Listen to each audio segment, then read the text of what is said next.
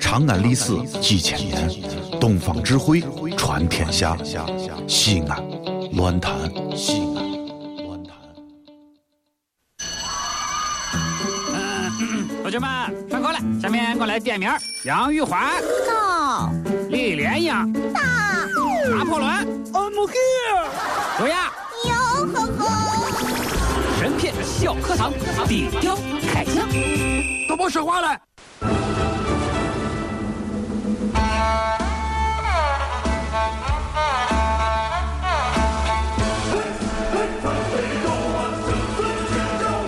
欢迎来到神片小课堂，今天我们来说说《水浒传》第三十六回。武松究竟有没有爱上他的嫂嫂潘金莲儿呢？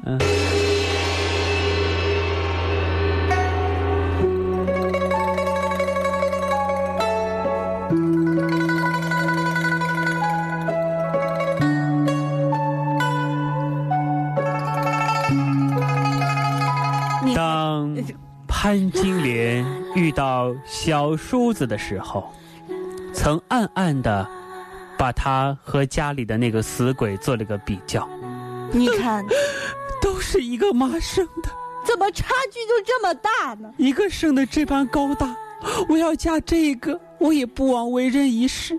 这哎等等一下，这是你自己想的还是潘金莲想的？可是你看我家那三寸丁骨树皮，三分像人，七分像鬼，我这，哎，你看你看你演的他，你演的潘金莲三分像人，七分不像是鬼。是潘金莲说这个武大郎。嗯，我就说嘛潘金莲要三分像人，七分像鬼，那西门庆就就是盲人说你演的像，啊、我演的像，对不对？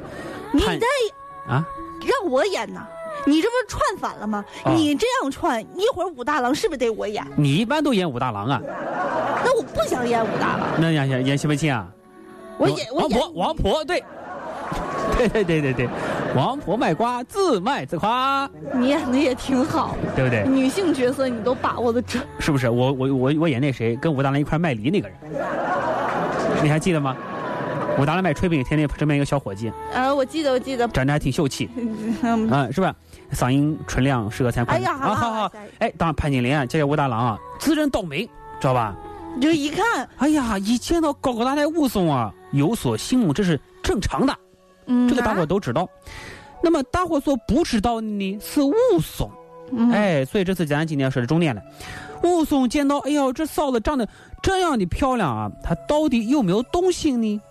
我跟你说，有动心，否则他盯着漂亮嫂子上上下下的看，看那么仔细，这是要干嘛呢？啊？就是看一下嫂子而已嘛。你又不是选美，对不对？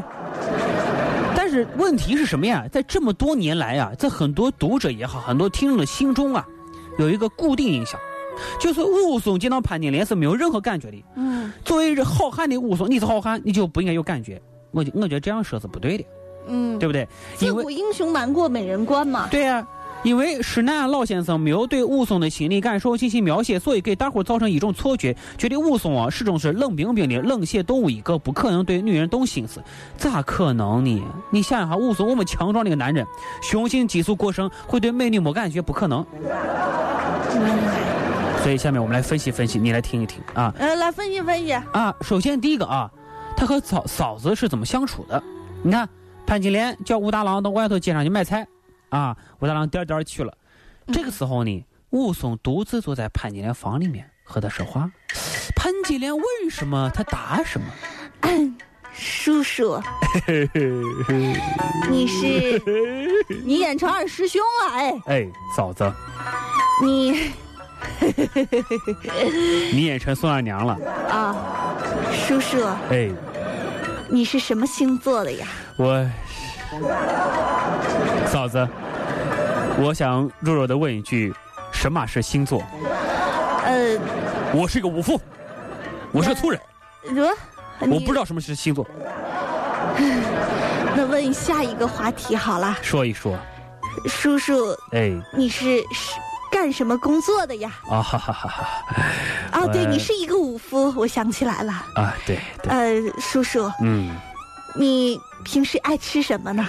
我爱吃肉，啊，对你爱吃肉。嗯，那你爱喝，当然了，你肯定爱喝酒。吃的呃，叔叔，有酒无肴，长夜难熬。啊，嗯，那个，嗯，你的头发怎么这么长啊？我我以前玩一玩摇滚的，你没什么说的了呀，我们的乐队叫《水浒传》乐队。嗯就拉拉家常。对，拉家常。哎，你言我一语，是不是啊？有的时候两个人啊，似乎有说不完的话，因为这书上啊写、哪有我们演出来有说不完不的是话呀？这个《水浒传》书上写的清清楚楚呀。怎么说呢？等武大买菜回来的时候，他俩的话还没有说完，我记得电视剧上是这么演的，怎么演的？叔叔你就喝一 杯呗，你就喝嘛。喝死了啊！真是搞得出了个潘金莲跟个酒推一样，真是。这好酒，他三个人一块儿吃十饭，六年的。哎呦，西真是。凤，哎呦，你这个广告植入的啊！这个潘金莲跟武大郎啊不对，跟武松聊天的时候啊，武松没有些啥不好意思的地方，嗯嗯，但是三个人一块吃饭的时候啊，嗯武松不好意思起来了，这有什么不好意思的呀？是不是？你吃你的呀，哎，为什么呀？因为潘金莲看着武松，武松呢低着头，然后吃了十数杯呃十数杯酒，武松便起身。这是水浒传说的。你想啊，潘金莲只是看着你武松，我看你有什么不对吗？难道我不许人家看啊？再说了，你不看我，你怎么知道我看你呢？就是呀，嗯武松你紧张什么呀？难道嫂子看你一眼就不自在了啊？你不把嫂子当家里人啊？哎，不不不，但在那个时候多看一眼是是不合适的。是不是啊？嗯，因为此前啊，跟嫂子独处一室，嗯说这么长时间话，嫂子早就把他看了又看，不差现在这一眼。他先前怎么觉得不好意思呢？是不是？那就是说电，视上演的是不好意先思前那个小眼神，武松是舒服的。现在当着大哥的小眼神，武松不舒服了，这是为什么呢？我来跟你说实话吧，因为武松喝了酒。哦，我跟你说啊，武松只要一喝酒，肢体啊就不受大脑控制了。你看前两天咱说他跟柴进在一块儿，嗯喝了酒之后啊，大骂柴进。嗯所以当他连吃了十数呃十十数杯酒，嗯，讨口条，莫名的冲动就驱使他逐渐狂躁起来，啊，不知自己将会做出何种惊人的举动。对面那个人是亲嫂子呀，哥哥坐在旁边啊，武松实在是受不了了，只好起身而去。他说了一个什么？啊，嗯这这太热了，我出去凉快凉快啊，。不不不不，他说了什么话？他说：“只好嫩的，却又来望哥哥；什么玩意儿？只好嫩的，却又来望哥哥。”这啥意话思怪怪的，语句语句不通，咋理解你？典型的酒后语无伦次呀，各位。潘金莲叫他搬到家里啊来住，武松咋说的呀？武松说：“啊哈，那我今天晚上啊把行李搬过来，是不是？”然后嗯潘金莲说了一句，也不知道是不是属于暗示的话，他说：“叔叔事必记心，奴这里专望。”就说你去吧，记挂在心里啊，奴家这边帮你打点着，就这意思。那么说完这句话之后，武松什么反应知道吗？武松别了哥嫂，径头县里来。这个“径”就是直接的意思呀。正值上班时间，武松跟老爷打个招呼，收拾行李就搬到哥哥家里来了。当时领到里面东西一收拾，卷铺盖咱走 了，我不出来啊！对不对？你不送，你看你的回，我回我的 屋，咱各回各家，各行各马，对不对？潘金莲见了当什么反应啊？水浒传里说，却比半夜里拾金宝一般欢喜，跟见到钱一样啊。潘金莲高兴啥啊啊？因为她希望武松能够搬过来住。武松最虽然嘴上说说的行没问题，说等到晚上再搬过来，而实际行动是一转身马上来到县里，东西搬过来，速度太快了，哪还能等到晚上啊？属白龙马的呀，这是。对不对？所以在武松内心深处啊，他非常渴望和嫂子在一块儿住。哎，好好说话，是在同一屋檐下啊同居意住，同意屋檐下，嗯，然后呢，这嗯个、什么呀？这不为了就表示这个心情的激动。潘金莲啊，每天早上啊嗯起得早早的，给他烧好面汤，舀漱口水伺候武松。胡辣汤、油茶、哎呦，油吃死我条、了！菜夹嫂子馍、好了，嫂子我吃够了。嫂臭子麻嫂子嫂子行，别浪炒费。面、炒嫂嫂子丝光盘行动，嫂子。过了没几天，武松呢取一批彩色的缎子给嫂嫂。这是真事儿啊！这样当然是我说的就是《水浒传》原文。这样一来，会不会给潘金莲造成一种错觉呢？哦，原来他对奴家非常有意。你看嗯友谊地久天长嘛，嗯呃啊，那、也许叔叔打心底里也喜欢我，不然他为什么送我缎子布呢？缎子布好贵的，还是彩色的呢，绿色的呀，对不对？绿色那是做帽子的。哎，这是一个。再一个，你看啊，一晃时间晃到十一月了，嗯，危险下大雪。哎呀，我马上就要过生日了呀，对，哎呀，这话说的。嗯，啊，这个雾凇呢一大早啊到县里来，没有回来吃早饭，直到中午回来吃中饭。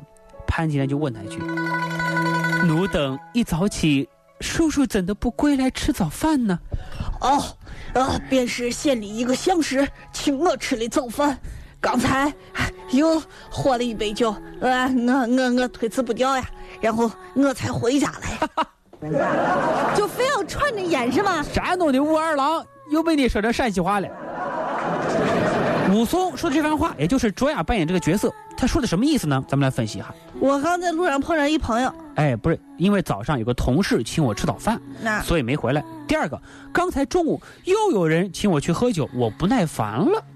哎，这就不对了呀啊！我昨天晚上一晚没睡觉，跟分析这一段。啊有人请武松喝酒，武松居然不耐烦，这太奇怪了。武松，你不是一个好酒的人吗？为啥有人请你喝酒，你还不耐烦？这是不正俗常嗯话的。说得好，过犹而不 及呀。真是。因为他自己说的很清楚，他要赶快回家，别人影响了他回家，他当然不耐烦。这又是为啥？因为回了家，他就可以和嫂子一块儿喝酒了。嗯所以潘金莲想什么呀？潘金莲想，哦，原来他已经离不开我了，不然他为什么要冒这么大风雪回来？为什么要拒绝别人喝酒？为什么一个早上不见面就不耐烦了呢？因为外边冷啊，潘金莲好感动，好感动。于是，潘金莲决定向武松表白。从以上几个地方，我们可以清晰的看出，武松对潘金莲不仅有感觉，而且还是一次比一次强烈，一次比一次冲动。只不过他永远也没有办法说出口。他现在唯一能做的事情，就是把这段情永远的憋屈在心底。最终就是一早上不见潘金莲，就会变得焦躁不安，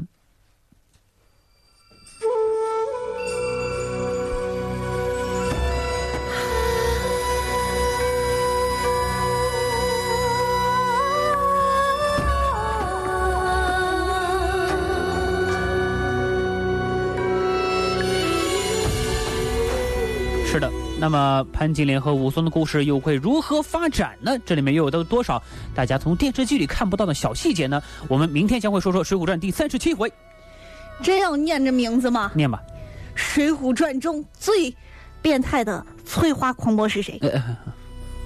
人生如梦中飞，嗯好了，那今天的审美茶也就这样了，也祝各位全天愉快，咱们明天见吧。再见。高洁，兄弟非亲心更亲。愿来生能与你一路相行。人间似水波，情意兰舟同彼岸。天地。全世界只有一个说陕西话的电台，就是西安论坛。